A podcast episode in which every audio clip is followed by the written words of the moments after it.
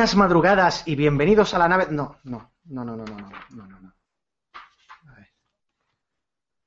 Hola, hola, comienza tiempo. No, joder, ¿quién coño me ha cambiado los papeles de sitio? Ah, vale, vale, vale, vale.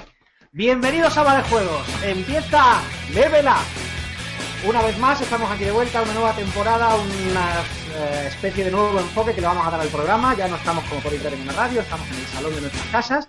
Tenemos nuevas voces, porque de hecho yo antes no estaba en Level Up y a partir de ahora pues voy a estar por aquí también molestando. Me presento, soy Antonio Santo, eh, director de contenidos de Juegos y al otro lado de la cámara, en su guarida y cuchitril, está Alfonso Gómez. Muy buenas tardes, Alfonso. Muy buenas tardes, Antonio. Me ha gustado mucho la, introducción, ¿eh? sobre todo ese, guiño a dos, a dos programas míticos donde los haya de, las ondas hercianas de la radio.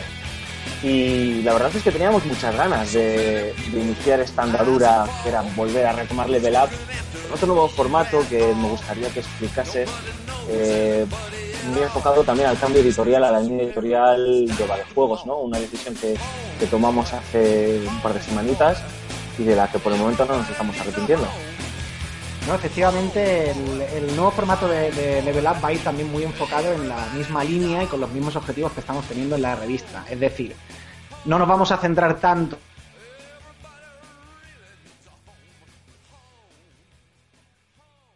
eh, podemos eh, ejercer un mejor papel, un papel mucho más completo y ser mucho más útiles en otro rol que es el del análisis, el de la crítica, el del debate, el de la tertulia, el de la reflexión pausada, eh, que es básicamente lo que estamos haciendo en el Nova de Juegos, que se ha recibido muy bien, tanto por parte de los lectores como incluso, para mi sorpresa, por parte de, de otros medios de la competencia, compañeros. Y del mismo modo es lo que vamos a hacer aquí, a lo largo de los siguientes programas, que esperemos que sean bien recibidos por el público y por tanto que duren mucho y sigamos haciendo durante un montón de años y nos hagamos ricos y nos retiremos a las Seychelles. Vamos a dedicarnos a, pues, hablar de los temas que consideremos más interesantes, sean de actualidad o sean más o menos em, extemporáneos, tanto entre nosotros como con otros miembros de la revista, como con invitados que irán desembarcando a lo largo de los próximos meses. Ya estamos preparando la agenda, evidentemente no vamos a a contar quién va a venir. De Peter Molinex y Ron Gilbert para arriba, evidentemente. Ah, eso está claro. Incluso resucitar a, Gary Gigax para entrevistarlo aquí.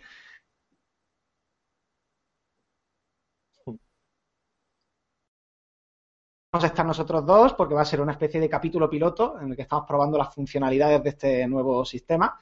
Con lo cual pedimos disculpas al público, prometemos eh, resolver todos los problemas que surjan hoy la próxima vez para que puedan surgir nuevos problemas. como siempre. Bueno, pues eh, sí, la verdad es que no, no, no, vamos a ahondar mucho en el cambio editorial que realizamos porque creo que está más que justificado en la página web. Em, lo consideramos necesario en, su, en su momento, era algo que llevábamos tiempo dándole, dándole vueltas, lo vimos interesante y creíamos que será el momento oportuno ¿no? de, de, realizar ese, ese salto, ese cambio. Mm, como tú dices, ha sido muy bien recibido por parte del público y por parte de los compañeros de la prensa, incluso eh, la gente del sector que hemos pulsado opina que también era algo necesario y veremos a dónde nos lleva. Y dicho esto, pues eh, querido Antonio, como nuevo director de Level Up, te cedo el testigo y todo tuyo. Sí, vamos a arrancar. Hoy tenemos un, tema, bueno, muy interesante y muy al hilo, no tanto de la actualidad de los últimos días, sino de la tendencia del, del mercado de los videojuegos en los últimos meses.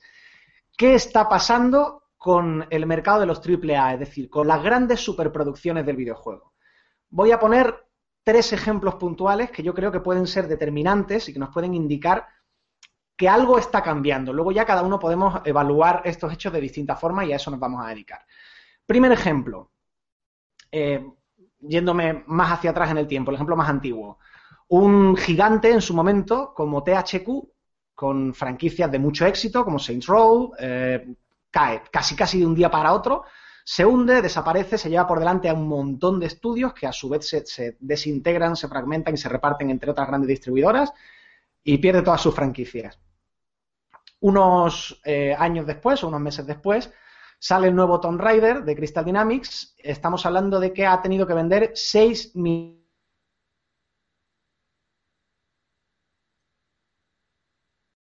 millones de copias. Hitman Absolution vendió 3,6 millones y se ha considerado un fracaso comercial. El tercer dato que quiero sacar a la palestra, el reciente cierre de Irrational Games.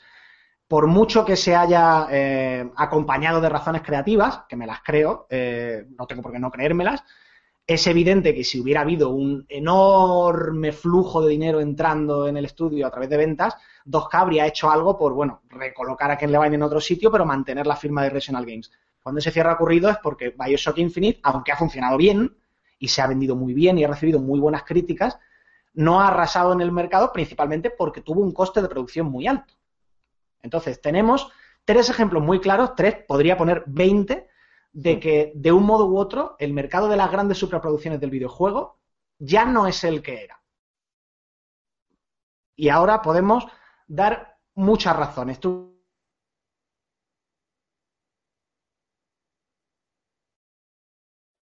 Hemos perdido, tenemos a Alfonso. Alfonso, ¿me escuchas? Sí, Antonio, se ha cortado un segundo. te decía que, una vez vistos estos, estos hechos, pues ya podemos darle cada uno una explicación diferente. Yo tengo mi, lectura sobre lo ocurrido. Eh, ¿Tú cómo lo, cómo lo evalúas? Has puesto varios ejemplos de estos eh, que ilustran muy bien lo que está pasando en estos momentos en el sector. Incluso es también curioso ver cómo en las últimas semanas se han anunciado salidas fulgurantes de, figuras importantes de, diversas compañías. ¿no? Tenemos el caso de Amy Hennig, Creative Director de, Naughty Dog, que ha abandonado, pues bueno, tal vez la empresa mejor considerada del sector en estos momentos, ¿no? O el sueño húmedo de muchos desarrolladores, por lo menos de cara a, a iniciar su andadura o a trabajar allí. Gente que otro, otro creative director de, Sucker Punch, que, abandona, que ha abandonado también el, eh, la empresa después de finalizar el desarrollo de Infamous Second Son. Y, de Sony Santa Mónica. Es decir, ahora que lo pienso, ¿qué coño está pasando en Sony? ¿no? Que últimamente se está pirando todo el mundo. Eh, algo se está cociendo en el sector, eh, algo pasa. Ken Levine de repente anuncia que, que cierra Irrational, que quiere centrarse en proyectitos más pequeños, más enfocados en la narrativa. Eh, ¿Está en crisis el AAA? Joder, es una pregunta muy, muy complicada. Yo creo que, sí. vamos, a, vamos a ser sinceros. Creo que es, que es un, segmento, no sé si me escuchas, Antonio. Ahora sí, ya, vuelto, ya, vuelto, ya te ha vuelto la voz. Eh, creo que, como decía, ¿no? que está en crisis el, el AAA. A ver, no, no todo, ¿no? Pero sí que es cierto que la concepción de lo que entendemos por un desarrollo blockbuster eh, sí que no está pasando su, su, mejor momento. El caso de Irrational para mí es, es muy ilustrativo.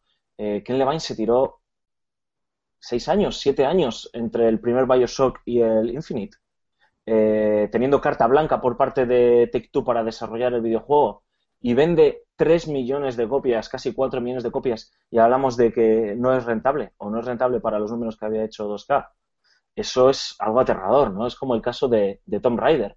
Tomb Raider no sé cuánto ha vendido, 6 millones de copias casi. Y es, hasta ahora no ha sido rentable. Joder, tenemos que hacernoslo mirar. Es decir, no puede ser que un desarrollo tenga que vender 5, 6 millones de copias para empezar a ser rentable a las, a las compañías, ¿no?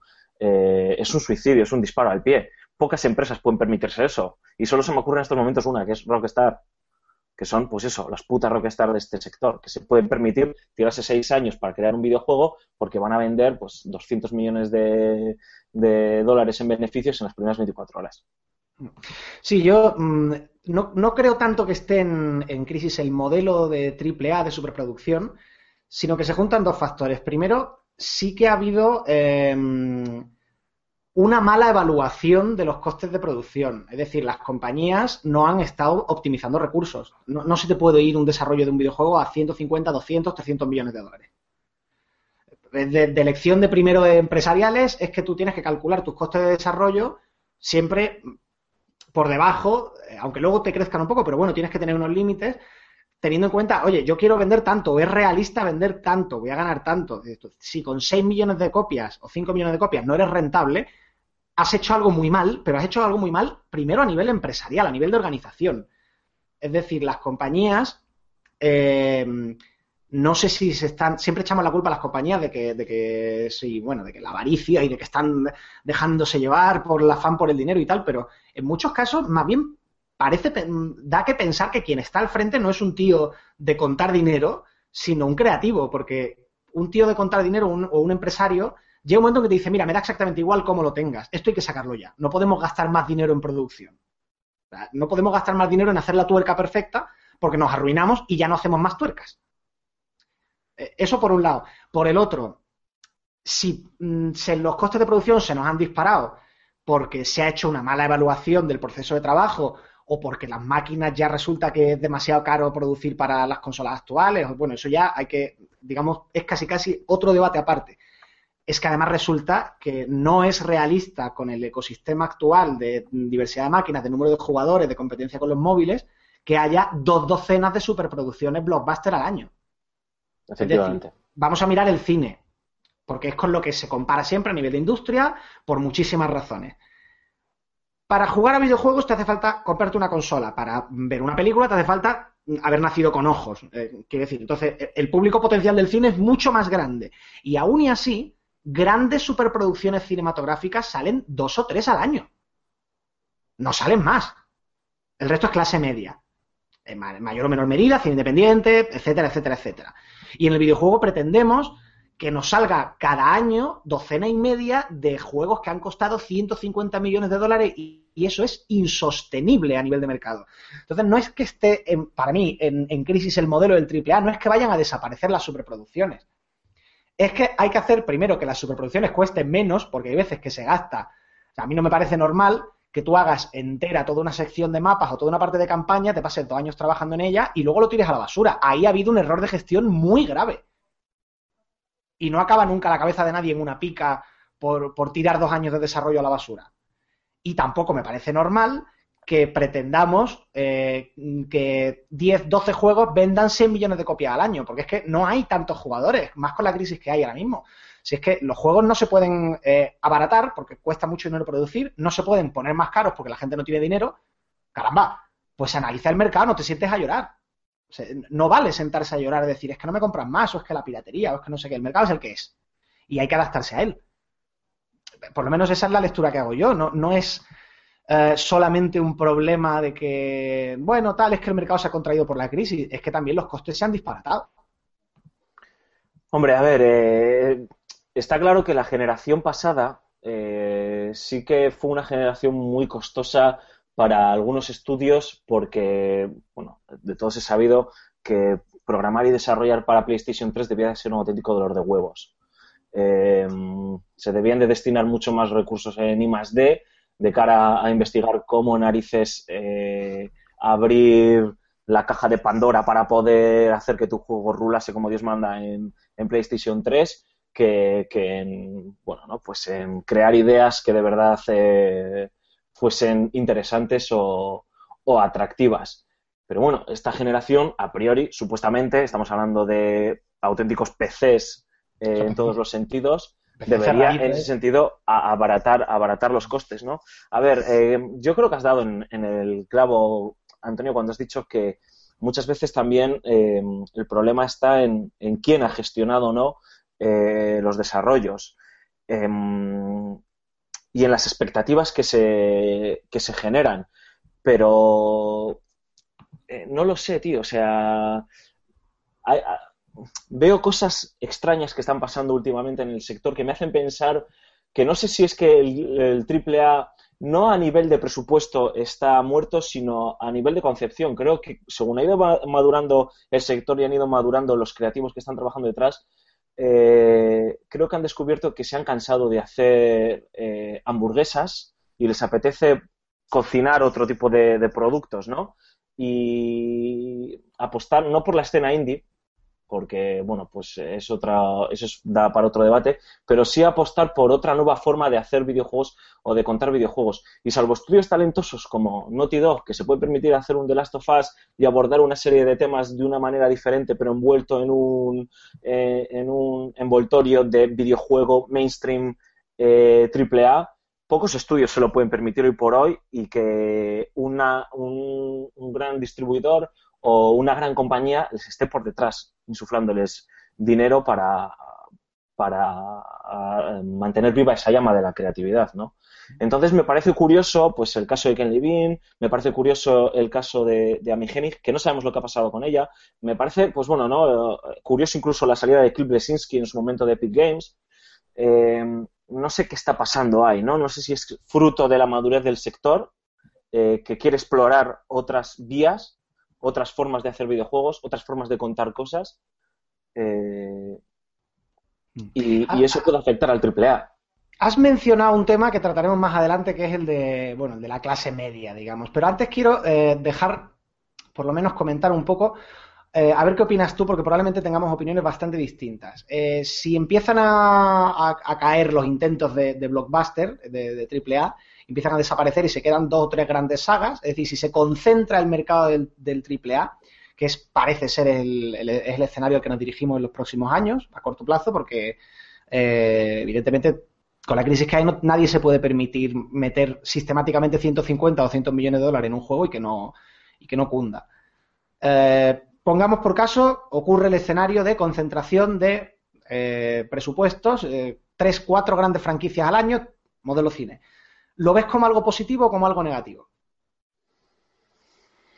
Bueno, tres o cuatro grandes franquicias al año a priori es lo que tenemos, lo que tenemos ahora en estos momentos, ¿no? lo que pasa es que las, eh, lo que tú decías, ¿no? Las expectativas que luego tienen los, los inversores o los accionistas de las compañías de cara a las ventas de los productos eh, se disparan. Además, perdona que me desvíe un segundo, porque es que he leído un mensaje que nos están dejando ahora en directo, eh, Javier González Piqueras, que me parece muy interesante, ¿no? Lo voy a leer tal cual, y es que comparto casi casi su opinión, y creo que tú también lo compartirías, Antonio. Dice, el principal problema es que los videojuegos son considerados activos de riesgo, de tal manera que los inversores esperan una tasa de retorno porcentualmente muy alta. Ese es uno de los grandes problemas, ¿no? Yo no me puedo creer que Tomb Raider haya sido, eh, no haya sido rentable. Es imposible que ese videojuego haya costado más de 150 millones de dólares, eh, es una barbaridad, con marketing incluido, y que no haya sido rentable vendiendo 6 millones de copias es imposible. O sea, otra cosa es, Habría que definir qué entienden por rentabilidad también los, señores de la calculadora. En lo que, en cuanto respondiendo a tu pregunta, eh, me parecería atractivo simplemente por ver qué, es lo que se nos abre. Es decir, me parece muy bien que estén esos blockbusters. Yo soy el primero que va al cine a ver Los Vengadores, que estoy esperando como loco que salga la séptima película Star Wars, aunque ya sé que tú, Antonio, estás preparando también la soga mm. para ver si te terminas de ahorcar. Eh, pero también me gusta ver eh, Amur de Haneke, por ejemplo, ¿no? Eh, o, yo qué sé, el cine independiente turco-chipriota. pues sí, de vez en cuando me, apetece ver eso. Y me parece interesante, ¿no? Que, en el sector del videojuego se extrapole esa forma de entender la industria. Me gusta jugar a Assassin's Creed, me gusta jugar a Call of Duty, a Battlefield, a FIFA, pero también me gusta disfrutar de, eh, joder, no sé, es que no se me ocurre ahora, ¿no? Un juego así de clase media de los últimos años. Pues que todos en estos momentos, pues como tú dices, apuestan por grandes budgets de presupuesto que, no, sé, ahora no caigo. iba a decir Batman, pero Batman ya es una gran superproducción. Sí. por desgracia. Pero bueno, Batman en su momento, el, Batman, el primer Batman de Rocksteady, pensaban que se iban a pegar un tortazo como un campano. Sí. Y eso no fue una gran superproducción, por así decirlo, ¿no? Eh, Sí, bueno, nos vamos a los juegos de Firaxis, que son juegos extraordinarios, pero de desarrollo eh, relativamente pequeño comparado con los gigantes. Yo con esto de la concentración, eh, esto que voy a decir es, un poco impopular. ¿eh? Creo que puede tener un efecto muy positivo. Y voy a poner un ejemplo. Hablando una vez con una editora de Planeta, de la editorial Planeta, me comentaba, bueno, me comentaba algo que por eso no puedo decir quién es, que ella publica muchos libros que no le gustan, que le parecen una porquería, pero que mm. se venden muy bien. Y que vender esos libros tan malos le permite ganar dinero para publicar libros que le gustan mucho y que son muy buenos y que considera necesarios, pero que venden muy poco. Eh, yo realmente creo que la gente que está en las compañías, no, digo ya los altísimos directivos porque no lo sé, pero desde luego la gente que está al frente de los estudios sí es gente a la que le gustan los videojuegos y quiere hacer videojuegos buenos si un estudio, una productora tiene garantizado un, nivel de ingresos muy alto porque tiene un gran blockbuster en propiedad, se puede permitir experimentos de, clase media, digamos, con un coste medio. Entonces, si se concentra, ya tenemos 3-4 grandes AAA, pero si se concentra el mercado y ganan más, y eso se junta, evidentemente, con un compromiso eh, de, en reinvertir y en arriesgar por otro lado, sí que puede ser positivo para la industria esa concentración, porque tendríamos, sí, tres o cuatro juegos que más o menos son todos los años iguales y que sí que ofrecen lo mismo, pero que se venden muy bien, que están sufragando esos juegos más arriesgados que a todos nos apetece que aparezcan fuera de la escena estrictamente indie. Hmm, sí, sí. Eh, yo comparto, comparto tu opinión. Mira, además me hacía mucha gracia porque esta mañana leyendo, hablando, has nombrado la escena indie, ¿no? No, no sé, creo que sí lo he leído en, en A Night Games a, Chico Nuclear, no me acuerdo qué artículo era, pero terminaba el artículo diciendo, ah, sí, era pues sobre los abandonos, ¿no? De Sucker Punch y de Sony Santa Mónica. Y decía el tío, si ahora todo el mundo hace indie, Call of Duty será lo underground.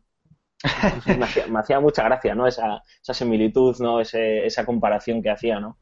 Eh, estoy leyendo los comentarios, pues por aprovechar un poco el feedback, porque tenemos a, varias personas que, están dejándonos sus, sus opiniones. Bueno, veo que Javier González Piqueras eh, nos deja más y más mensajes. Dice que Remember Me para él es un claro ejemplo de un, de un, de un desarrollo de clase media. Sí, absolutamente. Un juego por cierto. Bastante vapuleado por, por, la crítica. Que eso es, mira, eso es otro tema, ¿no? ¿Qué pasa cuando sale un juego? Eh, ¿está ¿Estamos los periodistas eh, capacitados para entender los juegos de clase media? Estamos ya tan. Tenemos tantas expectativas con cada lanzamiento que cuando probamos un juego de clase media eh, no sabemos verlo como lo que es. O sea, esperamos Yo ya lo dije un día en un artículo y rajé mucho al respecto, ya lo sabes, que se le exige una cosa a los juegos de clase media que luego no se le exige a los grandes blockbusters.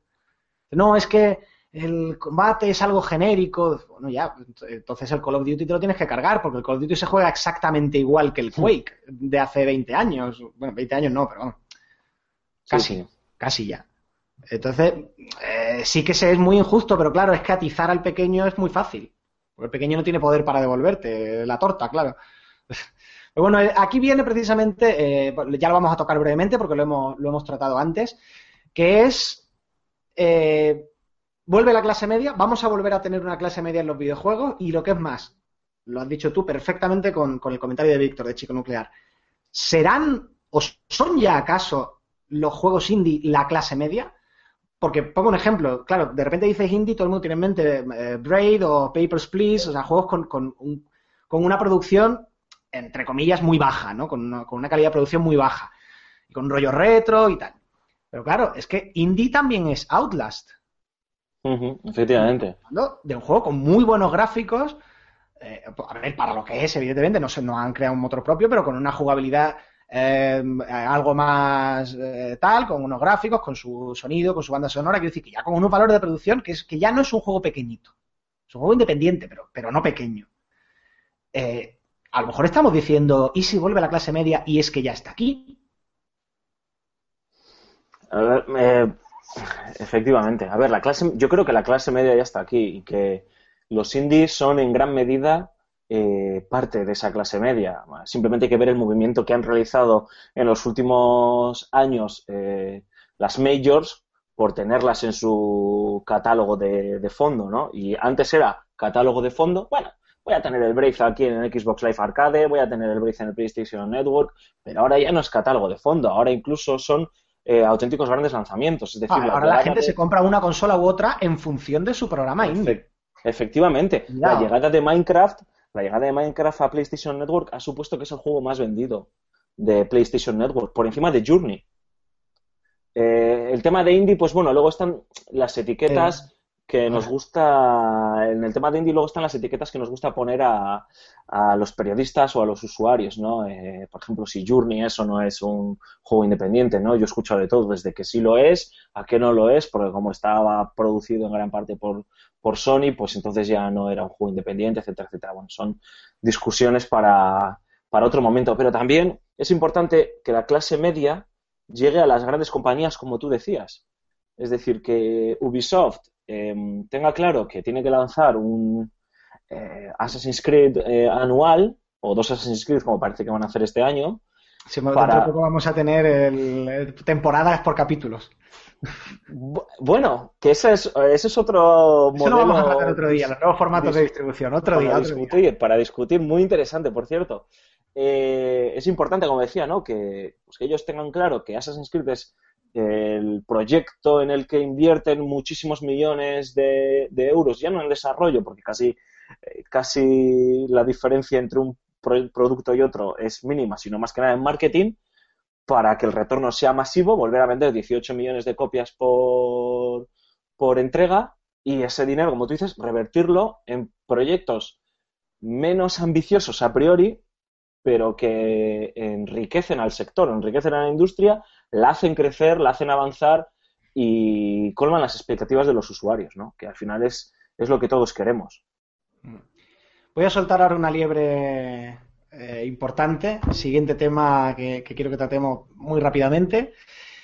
Hemos hablado de juegos AAA, de juego indie, clase media. Todo esto está estupendo, pero donde está el dinero ahora mismo de verdad en la industria, eh, o donde, hacia donde se está moviendo la industria del videojuego, es en el deporte electrónico. ¿Dónde encaja el deporte electrónico en estos esquemas que teníamos hasta ahora? O más bien, ¿qué hacemos con estos esquemas ahora que el deporte electrónico los ha hecho volar por los aires?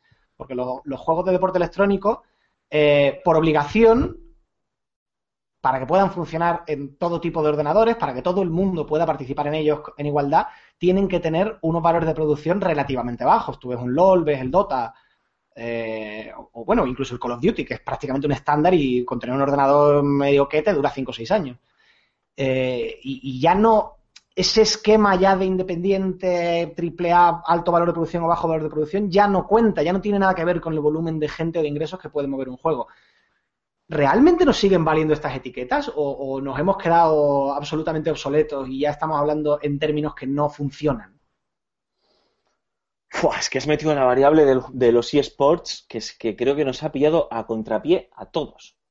Y encima mirando hacia el otro lado quiero decir, salvo a, los cuatro visionarios que han sabido ver lo que estaba cociéndose ahí, eh, al resto, pues eh, sí, lo veis. Yo, bueno, pues en mi opinión, ¿eh? yo hablo por mí, yo lo veía ahí venir, estaba ahí, pero tampoco le da mucha importancia. Pero claro, empiezas a ver lo que está manejando, empiezas a ver lo que hay detrás y, te asusta, ¿no? Y sobre todo lo que tú dices, no, ha, redefinido todo, no sé, las etiquetas, pues es que yo creo que no solo el deporte electrónico ha redefinido esas etiquetas, ¿no? Eh, la propia industria en sí está, está buscando cómo etiquetarse. Hace años los géneros eran puros, ¿no? Por hablar así de claro, ¿no? Una aventura gráfica era una aventura gráfica, un RPG era un RPG, y ahora es que, joder, tío, coges Mass Effect y ¿qué cojones es Mass Effect? Porque sí, pero RPG... ocurre en, en, todos los géneros de la cultura, porque ahora mismo, desde vamos, ahora mismo, desde hace décadas, en muchísimos casos uno ya no sabe hasta qué punto un libro es una novela o es un libro de poemas o, esta película en realidad es un corto, sabes, tú ves, este, yo que sé, muchas pelis de Costurica y dices tú, ¿estos son cortos, eh, hilados o es una película en el sentido tradicional del término? ¿Esto qué es? O sea, la, la posmodernidad nos ha traído esa eh, ruptura, ruptura de diques, ya no hay que tener etiquetas tan cerradas. Eh, y con el deporte electrónico la clave para mí está eh, a la hora de clasificarlo en que todo esto que hemos hablado hasta ahora es el aspecto económico de una industria cultural. Eh, el deporte electrónico es eso, un deporte. Y no lo podemos tratar en los mismos términos en los que tratamos algo. Bueno, el deporte también es cultura, pero tú me entiendes. La, definición tradicional de la cultura de libros, películas, bla, bla, bla. Entonces, eh, hay 2K está haciendo con Turtle Rock eh, el Evolve. Es un deporte electrónico. Bueno, tiene la pretensión de llegar a convertirse en un deporte electrónico, solo que con buenos gráficos y tal. Pero realmente en, el deporte electrónico no tiene sentido hablar de mm, altos o bajos valores de producción, del mismo modo que no tiene sentido hablar de, o sea, ¿qué diferencia hay entre el fútbol HD en la tele y el fútbol en la tele del bar o el fútbol por la radio? El fútbol es el mismo. El deporte es el mismo, es irrelevante eh, que el gráfico sea mejor o peor, en tanto en cuanto se juegue igual o se, o se reciba igual. Entonces, el deporte electrónico va a sacudir muchas cosas durante un tiempo y se va, va a hacer que la industria se desgaje, una parte se dedique al deporte electrónico y otra parte se dedique a hacer juegos como cultura, creo yo, como se ha seguido haciendo hasta ahora. Y nos va a romper muchas etiquetas, sí, pero es que realmente estamos hablando de otra cosa diferente. Es que no, no, no es ni, ni siquiera, va a cambiar cómo entendemos los videojuegos. Es que sí, son videojuegos, pero son otra cosa. Sí, pero ahora, ahora el sector tiene que aprender a convivir eh, en este cambio de paradigma. Es decir, eh, quiero hacer un deporte electrónico con Evolve, pero necesito vender la hostia de Evolve para hacerlo rentable y para que la gente lo juegue y la gente lo conozca y porque Evolve no es un League of Legends, que yo entienda. Bueno, te iba a decir, es que justo nos dejan un comentario muy bien apuntado además, F-Link dice, y mucho de, muchos de ellos free to play. Que es que es así además, claro. Porque es verdad, para que un deporte electrónico se popularice de verdad, eh, yo creo que la mejor idea es hacerlo gratuito. Claro, a ver. O es otra cosa. El fútbol de toda la vida es el que jugabas en el recreo, en el patio del barrio de tu casa, con la pelota de tu vecino o tu pelota, que era el único gasto que realizabas. En este caso. Y si te vas a Canadá, es más popular el hockey sobre hielo, porque está cubierto de hielo el país en meses al año. o sea, los deportes más populares en cada país son simplemente los que más practica la gente en la calle. Sí, y los que son más sencillos a la hora de realizar esa adquisición, ¿no? Por así decirlo. Sí, el proceso de, aprendizaje. Entonces, pues eh, yo creo que la clave de los eSports estará en ello. De hecho, eh, en China, por ejemplo, es muy popular Call of Duty Online, que es gratis. Sí, sí. Gratis. Eh, tarde o temprano yo creo que acabará pasando con las franquicias muy populares, como puede ser Call of Duty o FIFA, que acabarán convirtiéndose en productos free to play con micropagos, ya sean de DLCs, de actualización de plantillas o de armamento, de lo que sea, o, eh, de nada, o de nada. ¿Qué micropagos hace la gente para, eh, quiero decir, a la FIFA? No al FIFA, a la FIFA. Tú si te federas, pues sí, pagas a tu federación, tu federación a su vez le paga a la FIFA, pero el resto son todos acuerdos publicitarios y patrocinios. Sí, bueno, lo que pasa es que nos metemos ya en no, sé lo que va a ser del deporte electrónico en dos años. Imagínate ya, hablando de, la FIFA de, la FIFA de League of Legends, ¿no? que ya existe, existe algo parecido, que es la propia mm. Riot, ¿no? Eh, a mí lo que más me preocupa es este momento, como te decía, de, cambio de paradigma en el sector, en todos los sentidos, y en el que tiene que aprender a convivir eh, el antiguo régimen con el, con el nuevo régimen, ¿no? Y es ese punto de equilibrio que es muy frágil. Y, me da miedo que eso que puede pasar por el camino, porque yo no veo muy claro eh, cuál es el futuro. Entonces me asusta que perdamos por el camino cosas que eran buenas o que eran atractivas para quedarnos con un modelo que a mí como jugón pues me suda las orejas. Bueno, siempre, siempre que hay una mudanza se pierden cosas. bueno, que te lo digan a... ti, ¿no? Sí, sí, que me lo digan a mí. Vamos a cerrar este tema por hoy. Si se queda algo por contar o si la gente quiere que lo tratemos más eh, otro día o con, invitados, desde luego lo volveremos a sacar. Sí, Vamos a repasar. perdona, muy interesante para tratar con jugadores eh, de eSports profesionales, por ejemplo. El tema de los eSports, que pueden darnos ese punto de vista. O gente de las distris, ¿no? Por ejemplo. Sí, algún día plantearemos el debate con, con, alguna. Tenemos contacto con chavales de Call of Duty, de, League of Legends y tal, y con gente de las compañías se puede, lo, vamos a ir trabajando. Mientras tanto, vamos a, bueno, a recabar tu opinión en un par de temitas de actualidad, muy brevemente, antes de marcharnos. Eh, a ver, para mí la polémica de la semana, me parece una polémica muy divertida, te lo tengo que confesar. La demo, la demo de pago de Metal Gear Solid eh, bueno, dos estrellas de cinco en más de juegos. En general, unanimidad crítica con respecto a que sí, está muy bien, se ve muy bien y se juega muy bien, pero es que vale mucho dinero para una cosa que dura dos horas. ¿Tú cómo lo ves esto? A ver, es que tú y yo somos muy viejos, tío, entre comillas, y joder, nosotros nos hemos, nos hemos criado en la época del shareware, ¿no? Eh, joder, que jugabas niveles enteros de Doom antes de decidir si te lo querías el primer Capítulo, el primer capítulo entero, sí, sí. ¿Sabes? Y de repente te encuentras con, esto, que es el primer capítulo, es el puñetero prólogo que hace siempre Hideo Kojima, es decir, eh, en todos los Metal Gears tienen ese prólogo que luego de repente termina en un Mind Blow o en un giro eh, argumental impresionante para arrancar ya la aventura, ¿no? Y que de repente decidan vendértelo a 30 pavos, pues chico, oye, por muy fanservice que sea, por muy loco que esté yo por la franquicia Metal Gear, porque esté Kiefer Sutherland, que es un tío que me parece interesante, aunque bastante mediocre en muchos de sus trabajos, eh, detrás de ello, pues joder, me cuesta sacar la tarjeta de crédito a pasear. Para probar algo como tú dices, todo el mundo dice que está bien. Es decir, que demuestra que detrás de, Phantom Pain, que llegará el año que viene a priori, hay unos buenos miembros. Y, me ha... Pero me da pereza, tío. Lo siento. Y me parece que a Konami se le, ha pirado la, olla. Y al señor Kojima hace tiempo, ¿no? Pero Konami me, me, está decepcionando horrores. Puedo entender un poco la jugada que hay detrás de, de este lanzamiento de Metal Gear, porque simplemente hay que ver qué está haciendo Konami en, en estos eh, últimos años, en estos últimos meses, qué es lo que tiene de fondo de armario, y no tiene nada. Ya, que esperar, como tenga que esperar un año más a que llegue Metal Gear 5, pues es que a lo mejor cierran la empresa, tío. Sí, bueno, no, no creo que lleguen a eso, pero vamos, no, no, no, es su mejor momento.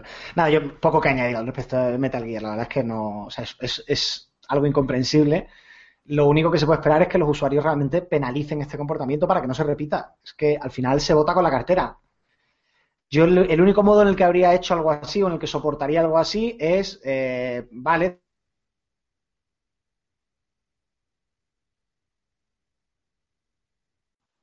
puede tener sentido. O resérvalo por 5 euros más o por 10 euros más y te lo... Bueno, vale, bueno, sí, tal. Pero venderlo como un juego aparte, no sé, bueno. No sé, espera, yo, es que yo, yo, espero que, joder, tengan un detalle con la gente que se ha gastado los 30 lagartos. Que ahora, ¿no? son paz, por lo menos, algo, no lo sé. No, no sé, tío. No confío mucho, eh, la verdad, eh. No, no, yo tampoco. Tampoco creo que... Eh, pero, pero dudo, sí.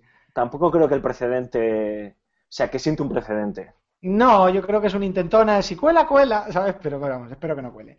Y bueno, en segundo lugar, Infamous Second Son llega el primer gran exclusivo a, a PS4. Eh, tú lo has estado cacharreando también, si no me equivoco, ¿qué te parece?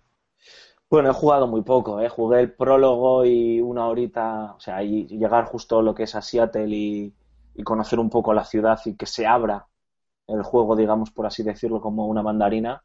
Y estoy con sensaciones encontradas, ya lo hemos comentado, ¿no? Creo que tu análisis resume muy bien algunas cosas y además agradezco que me hayas dicho que me espere un poco y que espera que el juego arranque, ¿no? Que le cuesta arrancar. Y eso es algo que, agradezco porque estaba pasando por ese punto en decir, bueno, creo que lo he visto todo, mm, muy bonito, pero me vuelvo a Tindanfall.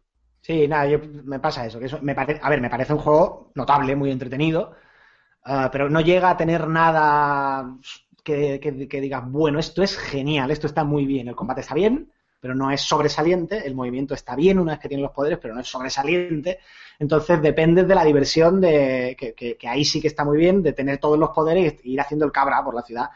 Entonces, claro, el juego no arranca, no llega a atraparte hasta que no tienes eh, todo el set de poderes. Vamos, todo. no tiene ya unos cuantos poderes para elegir. Y eso se tarda un ratito. Una vez que ya eso ocurre, ya sí que fluye mucho mejor el juego. En realidad, si tiene, al que tenga una PS4 se lo recomiendo porque, claro, es que no tiene mucho más exclusivos donde elegir. Eh, este está muy bien, quiero decir, mm, em, puede decepcionar, es que no me gusta usar esa palabra porque, porque parece que el juego es malo y no es eso, pero es, bueno, lo que digo en el artículo, es un buen juego, pero no es el gran juego que necesita PS4 para utilizar de estandarte. O sea, no es todavía un estandarte. Pero para eso va a haber que esperar. Eh, a ver, a nivel técnico, que es lo que mucha gente estaba esperando, eh. Quiero decir, yo, que tienes disparatada. Yo había momentos, lo he comentado contigo, ¿no? Había momentos que estaba viendo el juego con sus truquitos y sus trampas, y es cierto que tiene algunos fallos. He encontrado con algún glitch bastante divertido, eh, y como tú decías, popping, eh, bastante notable en algunos momentos. Sobre todo al principio, cuando cargas el juego por primera vez, cuando está cargando toda la ciudad, yo he mm. notado el popping descaradamente, luego ya no tanto. Eh, pero joder, yo veía algunas cosas y decía, madre mía, lo que puede hacer Naughty Dog con esto. O sea, lo que será. A nivel técnico, que eh, yo qué sé, eh, Uncharted 4 dentro de un año y medio, dos años. Y no quiero pensar lo que sea el final de la generación. Fíjate, cómo nos ha dejado de las tofas, ¿no? Sí, sí. Bueno, pues ya con esto nos vamos a ir. Muy rápidamente, muy rápidamente. ¿A qué vas a jugar este fin de semana? Buah, este fin de semana voy a jugar a recuperar a tu novia que ha estado de vacaciones. es un buen juego, es un buen juego. no está mal, que creo que además, eh, como le diga que me quedo encerrado en casa, me corta las orejas, pero en cuanto tenga cinco minutitos, seguiré avanzando en Infamous, porque tengo ganas y, bueno, pues quiero descubrir todos los poderes y seguir cacharreando. Y Titanfall, Titanfall, que me parece que, ahora que no nos escucha nadie, creo que ha sido un acierto por parte de Microsoft eh, hacerse con Titanfall, temporalmente o no, por lo menos Le con esta le va a durar poco, sí. Tiene pinta que va a durar poco. Bueno, pues yo me ¿Y voy a dedicar, eh, yo voy a soltar la fricada, eh, como sabes, pero no sabe nuestro público. Estamos, eh, hemos estado hablando con gente de Firaxis para un reportaje especial y me han puesto los dientes largos y me quiero volver a enganchar a Civilization 5 tranquilamente un par de días, ahora que ya he terminado con Infamous. Algún día me tienes que contar qué coño le veis a esos juegos, tío, porque yo es que soy un manco, ¿eh? Para ese tipo de juegos, tengo que admitir no tengo paciencia. Eh, pero es que cada vez, me- te juro que lo he puesto, tío, y he durado cinco minutos. Eh, a mí es que los juegos de CDG me gustan mucho y los de Firaxis concretamente, esa cosita de venga, un turno más, un turno más, ostras, mira cómo son las 5 de la mañana. Gente maja, ¿eh? La gente de Firaxis. Sí, sí, majísimos, majísimos. Bueno, pues ya esto sí ha sido todo de este capítulo piloto de la nueva etapa de Level Up. Esperamos que os haya entretenido, que os haya gustado, que os haya informado, todas esas cosas que se supone que tiene que hacer la prensa. Os emplazamos a la próxima emisión del programa, que no tiene fecha, porque esto lo vamos a hacer de una manera un poco caótica y anarquista. Es decir, va a tener periodicidad variable y, temática variable también. Pero la semana que viene anunciaremos el próximo día, ya bromas aparte. Mm, Queremos reajustar el día y la hora de emisión al momento que os venga mejor, para que pueda haber más público en directo, para bueno que podamos debatir, incluso con vuestros comentarios en, en antena eh, y todo esto. O sea que aprovechad la ocasión para dejarnos comentarios en el vídeo, en la noticia, a través de Twitter, cuál sería vuestro horario favorito. Recordad que además podréis ver tanto este programa como los futuros que se emitan en nuestro canal de YouTube, que sabéis que es youtube.com barra de juegos. Por supuesto, suscribiros al canal, hacernos like en los vídeos, querernos mucho. Y nada, un saludo a todos, muchísimas gracias por estar ahí y nos vemos el próximo día. Hasta la próxima. Hasta la próxima.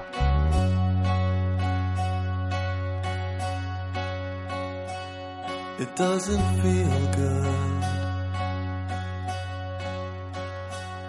It doesn't hurt. I can't explain it without words. You're like a sunrise. Like a sun. You're like the young